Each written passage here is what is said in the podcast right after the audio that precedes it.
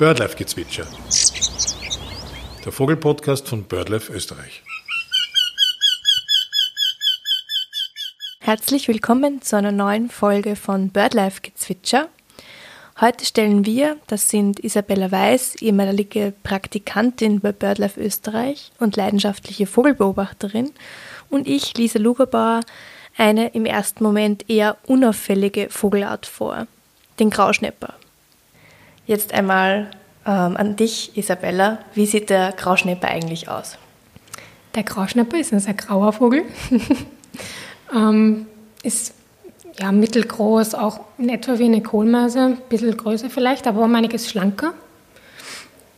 Und auf der Brust hat er, ist er diffus gestrichelt. Aber von der Ferne sieht man am besten einfach grauer, schlanker Vogel. Also schon schwer zu bestimmen. Mittelmäßig. Kommt drauf an, was jetzt schwer bedeutet. Auch ein gutes Erkennungsmerkmal, der Grauschnepper sitzt immer sehr aufrecht. Sind beim Grauschnepper Männchen und Weibchen gleich gefärbt? Ja, die sind gleich gefärbt. Und kann man den Grauschnepper mit anderen, vielleicht sogar mit anderen Schnepperarten verwechseln? Kaum. Also es gibt noch den Trauerschnepper zum Beispiel bei uns oder den Halsbandschnepper, aber die sind sehr unterschiedlich gefärbt im Gegensatz zum Grauschnepper. Während die Männchen von Halsband und Trauerschnepper schwarz-weiß gefärbt sind, haben die jeweiligen Weibchen ein grau-braun und weißes Gefieder. Halsband und Trauerschnepper-Weibchen sind aber relativ gut durch die weiße Flügelzeichnung vom Grauerschnepper zu unterscheiden. Der Vollständigkeit halber möchte ich hier erwähnen, dass es neben dem Grauschnepper und den bereits erwähnten Arten, dem Halsbandschnepper und dem Trauerschnepper, auch einen unter Anführungszeichen vierten Schnepper, den seltenen Zwergschnepper gibt. Na gut, dann kommen wir zum Lebensraum. Wo kann man den Grauschnepper in Österreich antreffen? Der Grauschnepper hat auch gern offene Wälder, Gärten und Parks, wo er auf Insektenjagd gehen kann. In Österreich kommt der Grauschnepper im Wesentlichen in allen Landesteilen vor, mit Ausnahme des Hochgebirges. Sein Bestand wird laut dem Brutvogelatlas Oberösterreichs in ganz Österreich auf 50.000 bis 75.000 Brutpaare geschätzt. Er kann als Charaktervogelart lichter Auwälder bezeichnet werden. In ganz Europa gilt er als weit verbreiteter Sommervogel. Zudem umfasst Europa 55 Prozent des weltweiten Verbreitungsgebiets dieser Art. Laut dem Europäischen Brutvogelatlas II verzeichnet der Grauschnepper in den 1970er und 1980er Jahren in vielen europäischen Ländern erhebliche Rückgänge und zwischen 1980 und 2017 setzte sich der moderate Rückgang der Population dann weiter fort. Das Ausmaß des Rückgangs dieser weit verbreiteten Art lag jedoch unter dem Schwellenwert, um den Grauschnepper als gefährdet einzustufen. Globale Status ist daher Least Concern. In Nordwesteuropa wurde der Rückgang der Bestände mit der Abnahme der Insektenpopulationen, der Entfernung von Altbäumen, der Verschlechterung des Lebensraums generell und einer Abfolge von kälteren Sommern in Verbindung gebracht. Mehr dazu im Europäischen Brutvogelatlas II. Ich habe ja schon mal beobachtet, dass sie gerne auf diesen Zäunen am Rand sitzen und eben, glaube ich, Fliegen jagen mhm. und irgendwie Ausschau halten. Ich habe das ähm, sehr genossen zu beobachten. Gehören dann eben Fliegen hauptsächlich zum Speiseplan vom Grauschnepper? Ähm, ich weiß nicht, ob es hauptsächlich ist, aber er wird auch Fliegenschnepper genannt, soweit ich weiß. Und es ist auf jeden Fall eine typische Nahrungsquelle, dass er halt auf Ansitzwarten sitzt und dann, wenn Insektenjagd geht, dann fliegt das weg, schwirrt in der Luft und dann kommt er wieder auf die Sitzwarte zurück, hoffentlich mit Beute. Aufgrund seines Jagdverhaltens als Wartenjäger ist er vor allem in Saumbiotopen und auf Lichtungen anzutreffen. Lichte, parkartige Wälder Gehölze an Gewässern, aber auch Siedlungsgebiete mit Parks und Gärten mit Einzelbäumen bieten dem Grauschnepper den perfekten Lebensraum.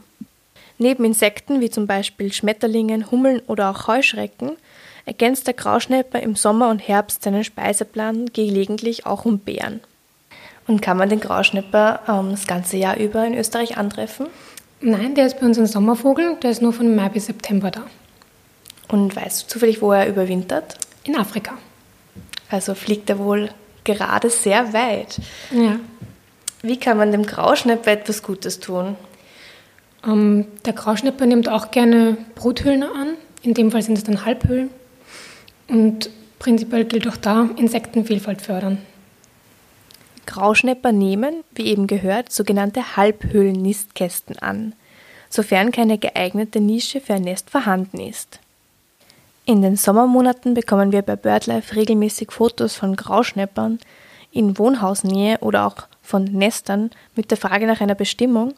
Das zeigt uns schon, dass der Grauschnepper weniger bekannt ist als der Hausrotschwanz, mit dem er beispielsweise aufgrund der Nistplatzwahl manchmal verwechselt wird. Grauschnepper kommen mit ab Mitte April, Mai in die Brutgebiete zurück und gelten daher als sehr späte Rückkehrer. Ab Ende Mai wird daher erst mit der ersten Brut begonnen, was im Vergleich zu anderen Singvögeln relativ spät ist. Es kommt zu ein bis zwei Jahresbruten. Hören wir uns kurz den Ruf des Grauschneppers an, der manchmal an einen Kernbeißer oder ein Rotkehlchen denken lässt.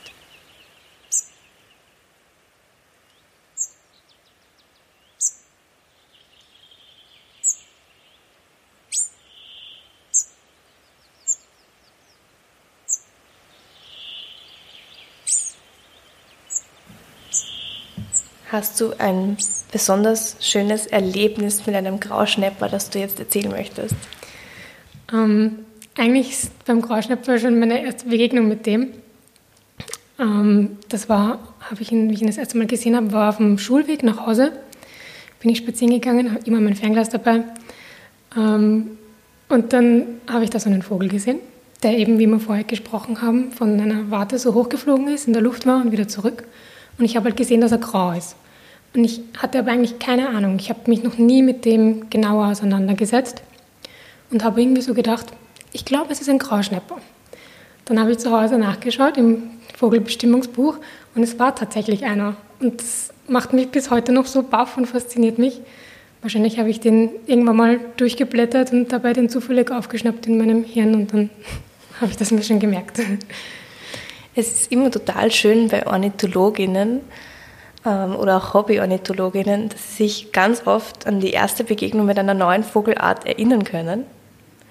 Und ja, so können wir auch diese Folge abschließen. Danke dir. Gerne. Wir freuen uns wie immer über Feedback und wenn Sie den Podcast abonnieren. Bis nächste Woche.